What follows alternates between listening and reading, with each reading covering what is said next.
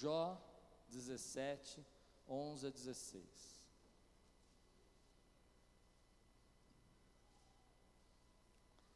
Se os irmãos encontraram, levante bem alta a sua Bíblia, assim, ó, ponha bem acima isso, o seu celular. Cadê? Diga: Essa é a minha Bíblia. Eu sou o que ela diz que eu sou. Eu tenho o que ela diz que eu tenho. Compaixão agora. Eu posso. O que ela diz que eu posso. Abrirei meu coração. Deixarei a palavra de Deus entrar. E nunca mais serei o mesmo. Amém.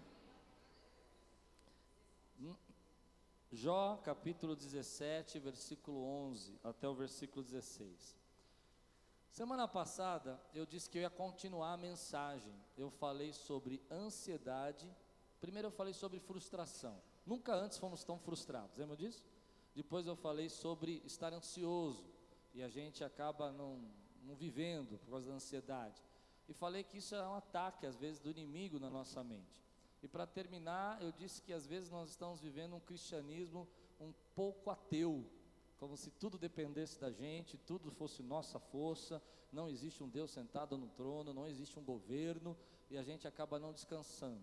E no fim, eu falei que Deus ainda é um Deus que muda destinos. Amém? E eu falei que ia continuar essa semana essa história. Então nós estamos aqui, você que nos visita, nós estamos num papo. Eu não estou pregando, não, eu estou só conversando. Só estou colocando algumas coisas que eu escuto durante a semana e tratando aqui, fazendo um, um papo em grupo aqui, conversando com todo mundo. Diz assim o texto: Foram-se os meus dias, os meus planos fracassaram, como também os desejos do meu coração. Andam querendo tornar a noite em dia, até a aproximação das trevas dizem: Vem chegando a luz. Ora, se o único lar pelo qual espero é a sepultura, se estendo a minha cama nas trevas, se digo à corrupção mortal, você é o meu pai, e se os vermes digo, você são minha mãe e minha irmã, onde estão minha esperança? Quem poderá haver alguma esperança para mim? Descerá a ela as portas do Sheol, desceremos juntos ao pó? Feche seus olhos. Senhor, nós pedimos a tua palavra, pedimos que ela seja o nosso alimento, pedimos que hoje nós possamos encerrar esse assunto que é a nossa alma, as nossas ansiedades e as nossas frustrações, e que o Senhor venha de encontro agora com cada um que está aqui, Senhor, em nome de Jesus. Amém. Todos nós já passamos por um momento que a gente perde a esperança. Se tem uma coisa que eu escuto hoje no nosso país, é gente que perdeu a esperança. Gente que perdeu a esperança do país, do salário, do mundo, da vida, do casamento. Pessoas começam a falar com a gente e a gente percebe que elas não acreditam mais que a vida delas possa mudar. Perder a esperança é uma coisa muito séria. Você não sabe o mal que você pode estar fazendo para você se você não tiver esperança. É interessante que quando a gente vai conversar com algumas pessoas e você começa a dizer: olha, esse problema que você tem na sua vida, Deus pode mudar, ou uma situação que você está passando, isso não é para sempre, dê uma saída para você, ou você está enfrentando uma crise no seu casamento e você diz: olha, Deus pode resolver isso quando a pessoa não tem esperança, você não consegue ajudá-la. Quando ela diz, eu não creio que isso pode mudar, eu não acredito que isso vai ser diferente, eu não tenho mais esperança que essa situação na minha vida vai ser diferente. Você pode tentar ensiná-la, você pode falar para ela, você pode pregar para ela, mas ela não vai escutar você porque ela não acredita que há possibilidades de mudança na vida dela. Quando você não tem esse apoio, querido, você não consegue fazer nada por ela. Deixa eu dizer uma coisa, o que eu tenho visto. Eu tenho visto hoje como nós estamos perdendo a esperança rapidamente. Primeiro problema, primeira situação da sua vida, primeira dificuldade, quando as lutas começam a acontecer, ou depois de um tempo, uma notícia ruim chega, um médico fala para você que você está enfermo, acontece um problema na sua vida, o seu carro é roubado, ou tem uma dificuldade na sua família e você perde o seu emprego. Eu vejo as pessoas olharem e dizer assim: olha, eu não tenho esperança que isso vai mudar, eu não tenho esperança que isso vai ser diferente. Eu quero dizer uma coisa para você: nós estamos perdendo a esperança cedo demais, ainda existe um Deus, querido, que governa governa as nossas vidas. Olha o que Jó está dizendo. Jó está dizendo assim: preste atenção, meus planos fracassaram. Eu não tenho mais como ver esses planos acontecer. As pessoas estão dizendo que o que é bom que é ruim, na verdade é bom. Dizem que as trevas está chegando, mas é luz, e não é. Depois ele diz: Mas espere um pouco, preste atenção. Se eu não tiver esperança, se a minha esperança for só a sepultura, o que, que eu posso fazer? Porventura a esperança serve na sepultura? Porventura a esperança serve no lugar dos mortos? Ele está dizendo: Não. O que eu quero dizer para você, querido, é que você precisa levantar a sua esperança hoje e começar a acreditar que Deus tem um futuro para você. Começar a olhar para a tua vida e dizer: Ei, peraí, eu estou começando a ficar desesperado cedo demais. Ainda é cedo para dizer que esse jogo acabou. Ainda é cedo para dizer que minha vida terminou. Deus tem esperança para mim. Como as pessoas, querido, falam com a gente, a gente percebe. Se você quiser saber se você não tem mais esperança, é fácil. Se há uma situação na tua vida que você diz, isso não pode ser resolvido. Se há uma situação na sua vida que você diz, não tem jeito, isso não vai mudar nunca. Se há uma situação na sua vida que você diz, olha, eu já tentei, mas eu desisti, é porque você perdeu a esperança. Mas hoje eu só quero fazer uma coisa nessa igreja, eu só quero conversar com você e dizer, ei, vamos levantar a esperança, porque Deus ainda é Rei dos Reis e Senhor dos senhores. Não deixe a esperança morrer. Levante a sua esperança, meu irmão, diga comigo, eu creio. Isso é muito importante para mim, meu irmão. Deus falou comigo poderosamente sobre isso. Tiago, capítulo 1 diz assim: Não pense que aquele que duvida vai receber alguma coisa de Deus. Nós não vamos receber nada de Deus se nós duvidamos, meu irmão. Nós não vamos receber nada e não vamos ver milagre nenhum se nós perdemos a esperança. A esperança é uma alavanca é um apoio que você diz que pode mudar. Eu me lembro que essa semana nós fomos comer um pastel, eu, a Lupe e as crianças. Acordamos para tomar café, não queríamos almoçar, fomos comer um pastel. E nós entramos no restaurante. E aí nós sentamos, tinha uma mesa vaga, não olhamos para o lado, nem para um lado do outro. E de repente, quando eu viro para frente assim, tem um menininho de 9 anos de idade. 9, 12 anos de idade, bem pequenininho sem os braços. Sem os dois braços. Dois braços. E eu olhei para ele, ele olhou para mim, eu falei, tudo bem? Olha que pergunta. Ele respondeu, tudo bem. E sorriu. E daqui a pouco chega o pastel. Ele tira o sapato. Hum. O pai dele, você quer ajuda? Ele disse, não. Pega o pé, pega o pastel e põe na boca. E começa a comer. E nós perdemos a esperança por uma coisa que acontece na nossa vida. Quantos estão entendendo o que eu estou pregando, meu irmão? Nós perdemos a esperança por um problema pequeno na nossa vida. Ei, homem, você está desesperado demais. Você está perdendo a sua esperança cedo demais. Mulher, você está jogando as coisas para o alto muito cedo. Deus tem planos e propósitos. Ainda tem muita coisa para acontecer na tua vida.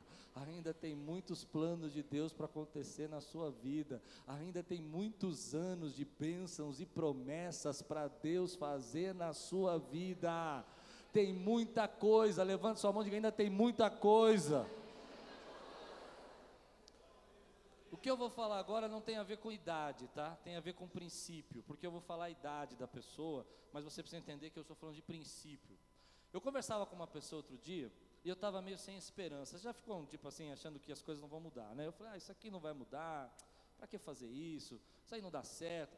E a pessoa virou para mim e disse assim: Ah, eu estou bem e tal. Eu falei: ah, Eu vi que você terminou o seu pós-doutorado. Disse: É, terminei essa semana. E eu falei: Que legal, o que, que você vai fazer agora? Ele disse: Não, agora eu vou me preparar bem, que eu quero começar a dar umas aulas no seminário, eu quero treinar uns pastores, eu quero mudar uma geração. Eu tenho visto que os pastores dessa nova geração, eles não têm muito conhecimento, eles de um conhecimento mais profundo, então eu estou me preparando com doutorado para poder ensiná-los mais. Eu falei: Ok, que bênção. E aí eu fui me afundando na cadeira. Porque eu, aos meus 46 anos, já estou querendo me aposentar. O homem com 60 anos está querendo treinar pastores. Quantos estão entendendo o que eu estou dizendo? 60 anos de idade, terminando o pós-doutorado para treinar pastores. Meu irmão, tem muita coisa que vai acontecer na tua vida ainda. Tem muito projeto de Deus na sua vida ainda. Tem muito sonho de Deus na sua vida ainda. Se você crê, dá glória a Deus, meu irmão. Recupere a esperança. Aleluia. Essa semana veio um pastor aqui, querido também, da Batista da Lagoinha, pregou aqui conosco, e nós tivemos um café antes. E ele estava me contando. Falei, como é que está lá? Ele, não, está muito bem. Nós estamos abrindo igrejas para todos os lados. Igreja para lá, igreja para cá, e falou os bairros que estavam abrindo igreja, como é que eles abrem igreja, amém. De repente ele falou para mim, então, o pastor principal da igreja, pastor Márcio, está com 67 anos. E ele tem um projeto aí. Não, você não para abrir igrejas aos 67 anos. E tem gente aqui com 25 que a vida acabou.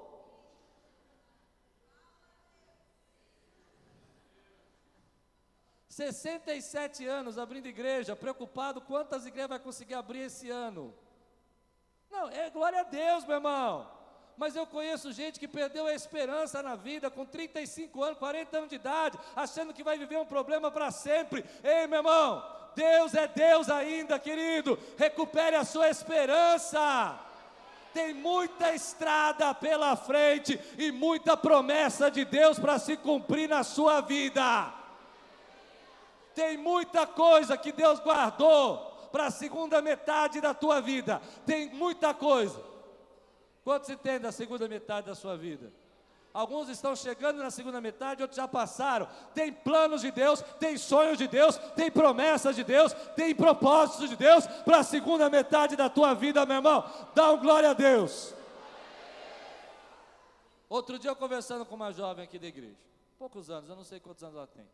E ela fala assim para mim: Não, pastor, minha vida vai ser assim para sempre. Ela devia ter uns 20 e poucos anos, eu 46, eu falei: Meu Deus que, que eu fazia quando tinha essa idade? Eu não sou tão velho, mas o que, que eu fazia quando tinha essa idade? Fiquei pensando. Comecei a buscar na memória. Falei, se eu tivesse pensado aos 26 anos, quando os problemas da minha vida começaram, que a minha vida tinha acabado, aonde você estaria? Já pensou nisso? É interessante que você conhece a história de Jó, não conhece? Jó perdeu tudo. Ele perdeu família? Sim ou não? Perdeu? Perdeu os filhos? Não perdeu? Ele perdeu os bens? Ele perdeu a esposa? A esposa abandonou ele ou não? Abandonou, falou assim: amaldiçoa o teu Deus e morre. Falou para ele. Olha o que está escrito em Jó capítulo 19, versículo 23 a 27. Mas tem uma coisa que Jó não perdeu, querido. Ele perdeu a esposa, ele perdeu a família, ele perdeu os bens, ele perdeu os posses, ele perdeu o dinheiro. Sim? Amém? Mas tem uma coisa que ele não perdeu. Olha o que diz aqui. Jó 19, 23 a 27. Se você encontrou, diga amém.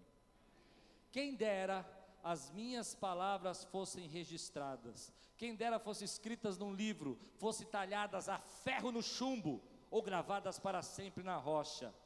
Eu sei. Eu preciso fazer isso. Hoje eu estou muito pentecostal. Diga aí. Eu sei.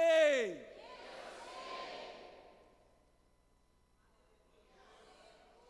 Que o meu redentor vive Vamos dizer juntos: Eu sei que o meu redentor vive. Eu sei que o meu redentor vive. Ele perdeu a casa, ele perdeu os bens, ele perdeu os animais, ele perdeu a família, a mulher abandonou, mas tem uma coisa que ele jamais perdeu: ele jamais perdeu a esperança em Deus, ele jamais perdeu a confiança em Deus, ele jamais perdeu a certeza que o redentor dele vive, meu irmão. Levante a sua esperança hoje.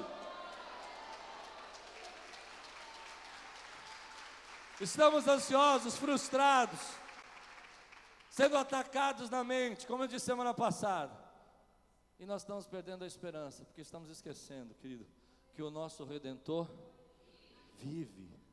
Ele nos sustenta, ele nos guarda. Levante a sua esperança. Coloque ela de volta, meu irmão. Foi tão interessante que algumas semanas atrás eu tive um problema sério com isso. Deus queria tratar algo comigo eu comecei a pensar em coisas que eu não consegui resolver, problemas que eu não consegui resolver, coisas que eu não consegui consertar aqui na igreja. E a minha esperança começou a terminar, foi indo embora. E Deus às vezes ele coloca a gente nisso, sabe? Deus ele, ele põe a gente às vezes em situações para a gente falar assim: você crê ou não crê? Você confia ou não confia? Nós achamos que Deus vai sempre nos tirar de todos os problemas. Mas deixa eu dizer uma coisa para você: Deus não faz assim. Deus não disse que ia tirar você de todos os problemas, Ele disse que ia sustentar você nos problemas. Ele disse que ia ser a força que te sustenta nesses problemas. Ele disse que no mundo nós teríamos tribulações, mas tem de bom ânimo, porque Ele venceu o mundo. E às vezes a gente não entende isso. Deus nos põe às vezes em situações, permite essas situações, e nessas situações Ele diz: e aí? Você tem esperança ou não tem mais esperança? Deixa eu dar alguns exemplos aqui. Pessoas com pequenas crises no seu casamento, achando que o seu casamento acabou. Deixa eu dizer uma coisa para você: todo casamento tem crise. Eu não, eu não, conheço ninguém que nunca teve uma fase no seu casamento que falou: ai meu Deus, será que eu orei direito? Entendeu não? Será que eu pedi direito? Não é? Se você nos primeiros momentos de crise você abandona os seus projetos, perde a sua esperança, não há transformação, meu irmão. Não há transformação. Você precisa olhar para esses momentos da sua vida e manter a sua esperança em Deus e no poder dele. Quando a gente fala de manter a esperança, algumas pessoas entendem que esperança é um otimismo ilusório. Uau, tá tudo bem. Pastor mandou eu manter esperança, eu não tenho problema nenhum. Eu vou para casa e não tem nada, porque agora só vou manter esperança. Isso é ilusão. É um otimismo que não vai resolver nada na tua vida. Eu vejo hoje as pessoas fazendo esses, esses congressos, essas coisas aí, eu acho legal, porque todo mundo quer ser coach agora, né? A moda é ser coach. Teve uma moda de várias coisas, a gente tem modas, né? E nessas modas de coach, eu tenho assistido alguns trechinhos, o pessoal já entra assim, e aí pessoal, levanta a mão, vai dar um glória a Deus, aí fala, ei, vamos lá, ei, Já viu isso não? É uma energia né, que você causa, eu acho legal, eu não acho ruim. Eu, eu, na verdade não gosto, mas tudo bem, quem quiser fazer, faz. Não, é, não tem pecado nisso. Mas quando você vai embora, o que acontece? Cai tudo, porque você fala, oh, estou cansado, né? Aí você fala, mas qual é o problema? O problema está lá. O problema está lá. Otimismo não resolve a vida. O que resolve a sua vida é que você precisa enfrentar a verdade. Se você quiser manter a sua esperança, olha que contraponto. Para eu manter a minha esperança, eu preciso enxergar o que está errado. Hum. Porque se eu não enxergar o que está errado, eu vou mentir para mim mesmo. Se eu não enxergar que está errado, eu não resolvo problema nenhum. Não existe manter a esperança se eu não enxergar qual é o problema.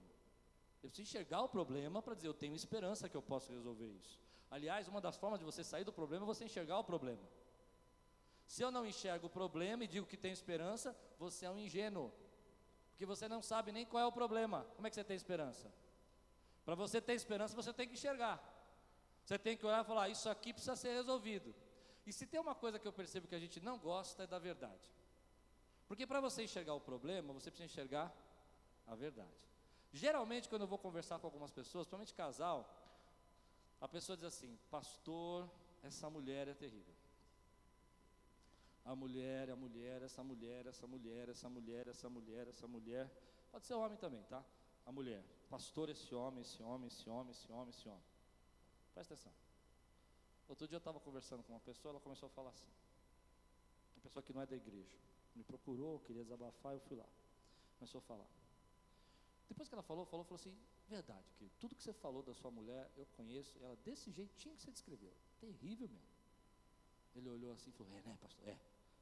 Falei, e você? Você não tem nada. Impressionante. Impressionante. Ele começou a engasgar na comida.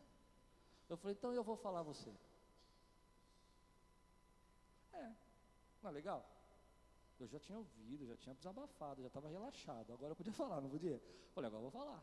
É o senhor que fala. Você é assim, você é assim, você é assim, você é assim. Eu conheço você também. Ele, é. Tá pegando pesado, né? E aí eu fiquei pensando numa coisa. Nós não gostamos de ouvir a verdade. A culpa é do outro. A culpa é da igreja. A culpa é do pastor. A culpa é da mulher que tu me deste, Senhor. Não é? Eu já sei que eu sou culpado de um monte de coisa. Eu já fui culpado por gente que não casou. Não sei porquê, mas fui culpado. Como se eu pudesse definir isso, né? Já fui culpado por gente que, que aliás, eu tenho uma teoria comigo.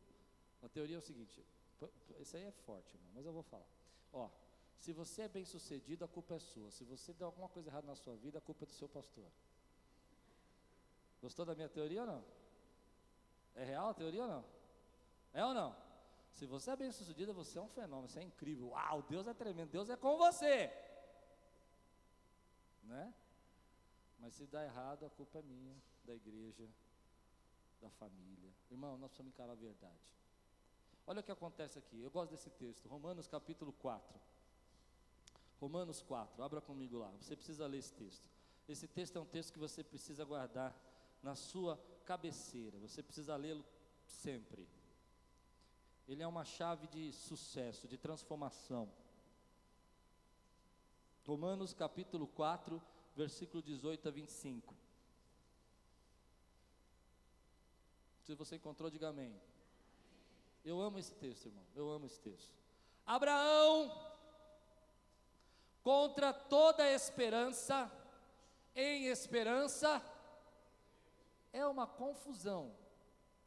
Leia, leia com calma. Abraão, contra toda esperança, em esperança, creu. Não parece ter alguma coisa errada aqui? Como que pode ser contra toda esperança em esperança? Mas não é, é um segredo, é uma chave, é uma vitória para nós cristãos. Abraão está sendo colocado numa situação onde que a esperança natural é de fracasso. A esperança natural é que não há vitória. A esperança natural é que não vai dar certo. As situações na sua vida que talvez você esteja vivendo hoje, onde a esperança natural é que o caminho que vai seguir é que não vai dar certo, não vai funcionar. Então ele sabia que a esperança natural era essa, mas contra toda a esperança, em esperança, ele creu. E aqui está o segredo da sua vida, meu irmão. Se você só crê naquilo que você consegue esperar que vai dar certo, você consegue enxergar que vai dar certo, você não creu. Se você quiser crer e quiser crescer e quiser ver transformação na tua vida, você precisa crer contra a esperança. Hum. Eu vou embora para casa. Por quê, meu irmão? Recebe isso na tua vida. Você precisa crer contra toda esperança. É nessa hora que você é provado. E o caminho para você crer contra toda esperança é em reconhecer a verdade. Olha o que diz o texto. Olha o que diz o texto. Reconhece a verdade. Olha o que diz. Vou começar de novo. Abraão contra toda esperança, em esperança, creu. Tornando-se assim, pai de muitas nações, como foi dito a seu respeito. Assim será a sua descendência. Agora preste atenção nesse versículo, porque esse versículo vai mudar a tua vida. Mudou a minha vida e vai mudar a tua vida. Sem se enfraquecer na fé, reconheceu que o seu corpo já estava sem vitalidade. Preste atenção aqui, olha o segredo. Sem se enfraquecer na fé, ele reconheceu. Reconheceu o que? A verdade. A verdade era o seguinte: reconheceu que o corpo já estava sem vitalidade, pois já, já contava com cerca de 100 anos de idade, e que também o ventre de Sara já estava sem vigor. Ele reconheceu, meu irmão, o estado que ele estava ele reconheceu a situação que ele estava. Ele estava consciente que ele tinha 100 anos de idade e ele estava consciente que Sara não tinha condição de ter filhos. Ele sabia da verdade, ele sabia o que estava acontecendo. E aqui há uma chave para você. Se você quiser viver uma grande transformação na tua vida, se você quiser viver mudanças na sua vida, você primeiro precisa reconhecer o que precisa mudar. Você primeiro precisa reconhecer o que está faltando. Você primeiro precisa reconhecer o que não está dando certo, para que você você, sem enfraquecer a sua fé.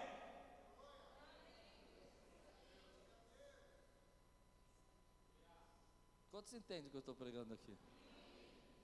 Eu reconheço que há coisas aqui na Quírios que nós precisamos melhorar. Uma delas é a integração e relacionamento. Ah, então você não podia falar isso, pastor. Não, eu posso falar, eu posso reconhecer. Sabe por quê? Porque eu vou enfrentar isso com uma fé inabalável. Quantos podem dizer glória a Deus? A diferença é que quando a pessoa nega e não reconhece, não tem fé inabalável para enfrentar o problema. Por que algumas pessoas saem de casa? Por que alguns maridos se divorciam e esposas se separam? Por que, meu irmão? Porque não enfrenta o problema. Como é que está teu casamento? Está tudo bem, mas sabe que está uma crise instaurando. Reconhece o que está ruim, mas enfrenta o que está ruim com uma fé inabalável. Enfrenta o que está ruim com fé inabalável, porque é aí que Deus começa a agir na tua vida, meu irmão. Isso é uma chave, meu irmão. Eu queria participar você dessa chave. Você não sabe o valor que essa chave tem para mudar a sua vida. Se esse ano, um ano, eu, eu, eu, determino isso na sua vida, um ano, você pegar um ano da sua vida agora, a partir de hoje, e começar a pontuar os principais pontos que estão atrapalhando você, seja ele qual for, cara, coragem, mesmo que você tenha medo, mesmo que você fale, meu Deus, quantas coisas eu preciso mudar, mesmo que você diz, eu não sabia que eu tinha culpa de tantas coisas, mas se você colocar no papel pelo menos as três, quatro coisas principais e dizer, eu vou enfrentar uma a uma, com fé inabalável, com fé inabalável, Deus ainda cumpre promessas e vai continuar cumprindo promessas no dia de hoje. Meu irmão, como isso é sério? Nós às vezes escutamos, nós ouvimos e deixamos para lá. Ouvimos o que o Espírito Santo está falando para nós. Às vezes a verdade é dura, meu irmão. Às vezes reconhecer que você não é um líder tão bom assim, às vezes reconhecer que você não é uma pessoa tão simpática assim, às vezes reconhecer que você tem alguns problemas pessoais que precisam resolver, alguém, às vezes reconhecer que você é uma pessoa que começa e não termina, é duro, machuca, a verdade é dura. Mas sabe o que vai começar a produzir uma centelha de fé no teu coração, é quando você olha essa verdade e fala assim: Eu tenho uma fé inabalável, que eu vou mudar, que Deus vai transformar, que a minha vida vai ser diferente, que não vai ser igual, de passo a passo, de degrau a degrau, eu vou chegar no propósito que Deus tem para mim, porque Ele cumpre promessa. Se você crê, dá um glória a Deus aqui, dá um brado aqui nesse lugar, meu irmão. A questão não é se nós temos problema. A questão não é se nós temos dificuldades. Há muitas coisas incríveis em você. Há muitas coisas incríveis em mim. Mas há áreas que estão impedindo você de chegar onde você sonhou. E você precisa encarar isso com coragem. Falta isso, falta amabilidade, falta gentileza. E você escreve. Deixa eu contar uma história para você. Na década de 70, uma empresa, um supermercado, ia muito bem. Esse supermercado, ele tinha aquele modelo de mercado da nossa infância, sabe? Que você vai lá, compra umas frutinhas, compra uns negocinhos pequenininho, bonitinho. Hoje já voltou isso, né? Mas naquela época só tinha esse modelo. Ele começou a perceber que as vendas estavam caindo. E ele fez uma pesquisa para saber qual é o motivo. E foi pesquisar. E descobriu que aquelas pessoas naquela época, nós que tem um pouco mais de idade que nem eu, sabe do que eu estou falando, queria lojas grandes, mega stores. O que, que seria isso? Lojas onde você parasse o carro, levasse sua roupa para lavar, passasse no banco, colocasse carta no correio. Entende o que eu estou dizendo? Se desse tempo ainda, você já fazia o mercado, a feira, tudo junto, e o açougue, não é assim? Mas esses mercadinhos, eles eram grandes e tinham muitos. E quando eles fizeram essa pesquisa de mercado, eles descobriram que a resposta era essa. Quando eles ouviram a resposta, eles não gostaram do que ouviram. E sabe o que eles fizeram? Jogaram fora a resposta. O concorrente deles também fez a mesma pesquisa e percebeu que o que o povo queria era mega stores. Vendeu todos os mercados que tinham, vendeu todos os prédios que tinham, compraram prédios maiores, fizeram menores lojas em lugares estratégicos, mas maiores, com tudo. Um faliu e o outro prosperou. Conhecereis a verdade. E a verdade vos a verdade é Cristo. A verdade é Cristo. Quando a verdade fala com você, você precisa receber. A verdade é sua amiga. A verdade não é sua inimiga. Reconhecer o que está ruim, reconhecer a verdade não é sinal de fracasso, é sinal de força. Quando você olha para uma situação da sua vida e fala, precisa melhorar. Existem pessoas que vão fazer assim na nossa vida. Eles vão ver algum problema na igreja, eles vão criticar. Ah, isso aqui não está bom. Isso não resolve nada, querido. Resolve é você reconhecer que não está bom. Nós juntos arregaçarmos as mangas e vamos transformar o que está ruim em bom. E ninguém sai, e ninguém muda, porque nós só saímos, só mudamos quando tiver vencido e a batalha tiver ganha. Nós não desistimos, nós não recuamos, nós não abandonamos, nós continuamos com uma fé inabalável que o seu casamento vai ser transformado, que a sua vida financeira pode mudar, que a sua vida espiritual vai progredir, que Deus vai transformar você e vamos enfrentar tudo isso com fé, é real. A crise no Brasil é grande, a corrupção está terrível, o nosso país está acabando, mas nós vamos enfrentar isso com fé e não com crítica, e não abandonando. Deus vai levantar pessoas que vão ter uma fé inabalável e vão enfrentar. E aqui nessa igreja está cheio de gente com fé inabalável que vai enfrentar os seus problemas e vai ver vitória, meu irmão. Sabe por quê? Porque Deus cumpre as suas promessas, cumpre as suas promessas daquele que espera contra a esperança, cumpre as suas promessas daquele que não enfraquece a fé diante da realidade, cumpre as suas promessas daquele que diz: Ei, eu sei que Deus pode fazer o impossível. Como isso é importante para a minha vida e para a sua vida. Em alguns anos de pastorado, eu já passei por momentos aqui na igreja que eu disse: Meu Deus, agora não sei o que fazer. Esse problema é grave. Essa situação é complicada. Não tem. Mas sabe o que eu aprendi? Negar dizer que não tem, ficar desesperadinho, dizer, olha quantas coisas problemáticas, não resolve a sua vida. Resolve a sua vida você fala, bom, eu vou resolver esse, depois eu vou resolver esse, depois eu vou resolver esse, e até o final do ano eu vou resolver todos esses. E eu vou viver a transformação que Deus tem para mim. Aqueles que creem nessa palavra e tomam posse, dá um brado nesse lugar aqui, meu irmão. Enfrenta com fé. Tem muita caminhada ainda, meu irmão. Tem muita coisa para conquistar. Tem muito projeto de Deus na sua vida. Tem muita coisa que você vai fazer para a glória dEle. Onde está a sua esperança? A minha esperança está que o meu Redentor vive. Por que, que eu falei que esperança não é otimismo? Tem uma história interessante que eu li há pouco tempo. Marcou, falou comigo essa história. Tem um homem, um general chamado Stockdale. Stockdale, acho que é assim que fala o nome dele. E ele foi preso logo no começo da guerra de Vietnã, logo no início, ficou mais ou menos seis anos preso. Logo começou a guerra, ele foi preso. Ele ficou na cadeia lá, no Vietnã, lá, preso. Escute, quando ele ficou lá, ele viu gente morrer, gente chegar, gente morrer, gente chegar, gente morrer. No final, quando acabou a guerra, ele saiu vivo. Fizeram um livro da vida dele e foram perguntar por que, que ele sobreviveu. Ele disse: Bom, eu sobrevivi porque eu acreditei que um dia eu ia sair de lá. Ele falou: E por que os outros não sobreviveram? Por que, que eles morreram? Porque eles eram otimistas. Aí todo mundo falou, como assim? Então tem que ser pessimista? Não, presta atenção, presta atenção. O otimista, ele falava assim na cadeia, até o final do ano, essa guerra vai estar vencida, e no Natal nós vamos estar em casa.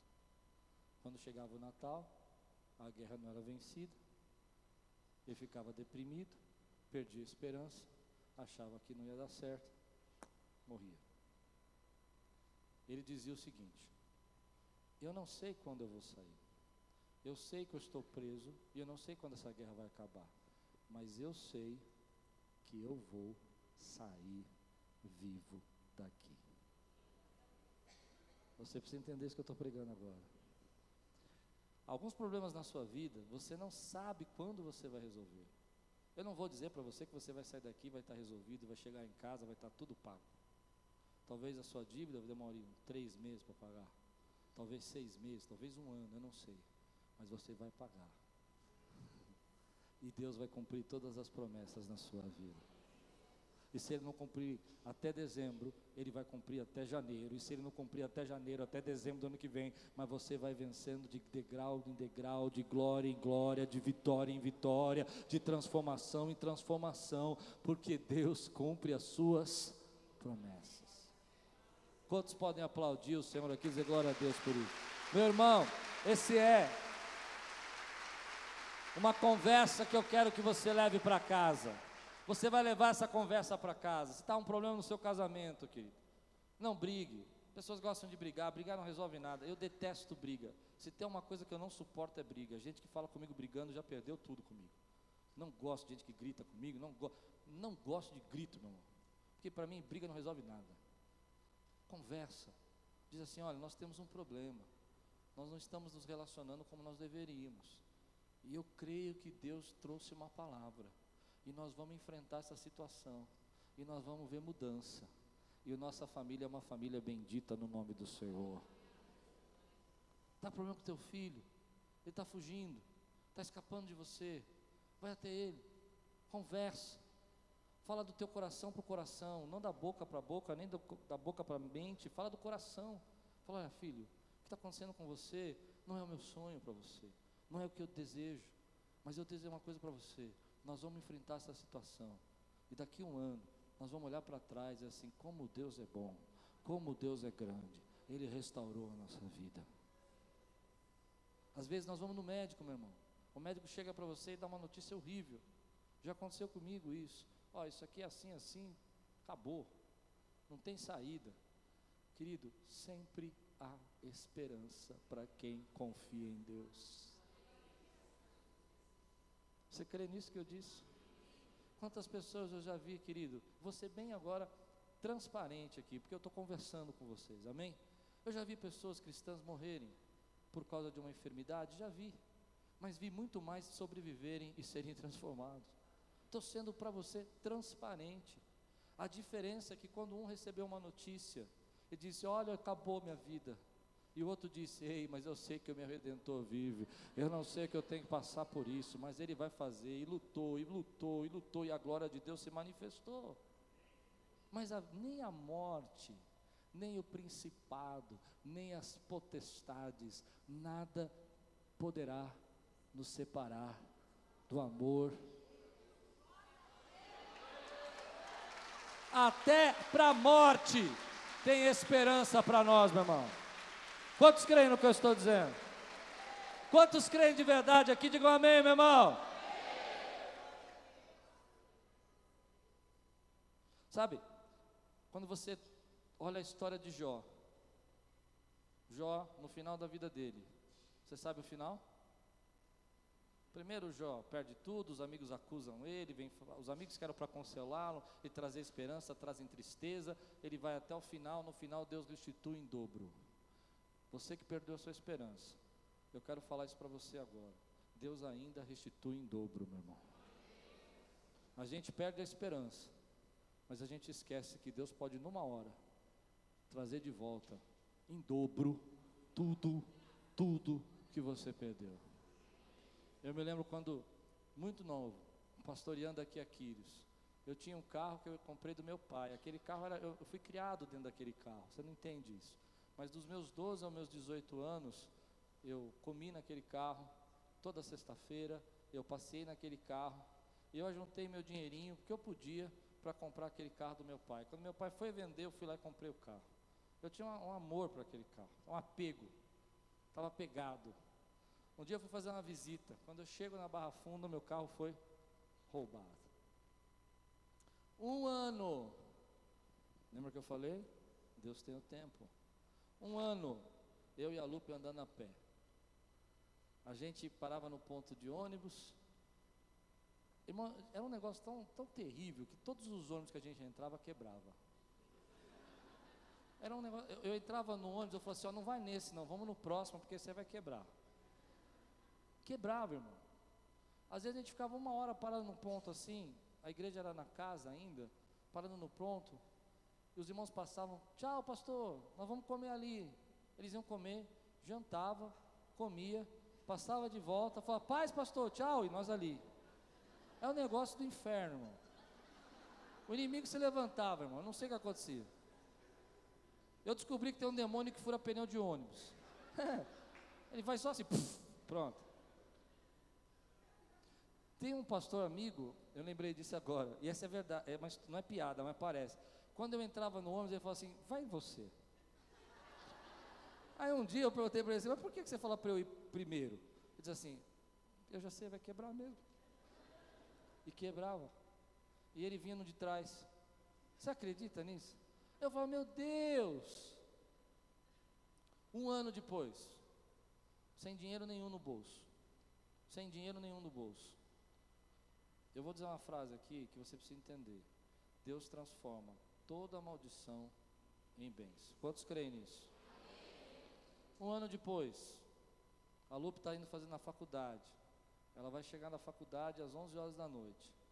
Poucas vezes na minha vida eu fiz comida. Naquela noite eu fiz comida. Por isso que eu tenho trauma, não faço comida. Ela é sequestrada. O rapaz pega ela no ponto de ônibus e leva ela para um campo de futebol no meio do mato. Quando chega no meio desse mato, o rapaz fala: abre a bolsa. Ela abre a bolsa. Ele encontra uma fita cassete dentro da bolsa. Ele diz: O que, é essa fita? São louvores. Ele falou: Você é crente? Ela falou: Sou cristã, sou filha de pastor e mulher de pastor. Ele falou: Meu Deus, minha mãe é crente também. O homem volta com ela até o ponto. Escute a história completa. Volta com ela até o ponto. Fala assim: Eu vou ficar aqui esperando o ônibus, porque esse ponto é muito perigoso. Não para mais aqui. Não rouba nada. Não toque em nada. Eu em casa, o Espírito Santo toca o meu coração. Eu não tinha o que fazer, porque eu não sabia onde ela optava. Na época não tinha celular. Eu sou da época que ainda não existia celular, acredite se quiser. Dobro o joelho, começo a orar, orar, orar, orar, suar. Uma hora depois a Lupe chega. No dia seguinte vou para o meu trabalho muito triste.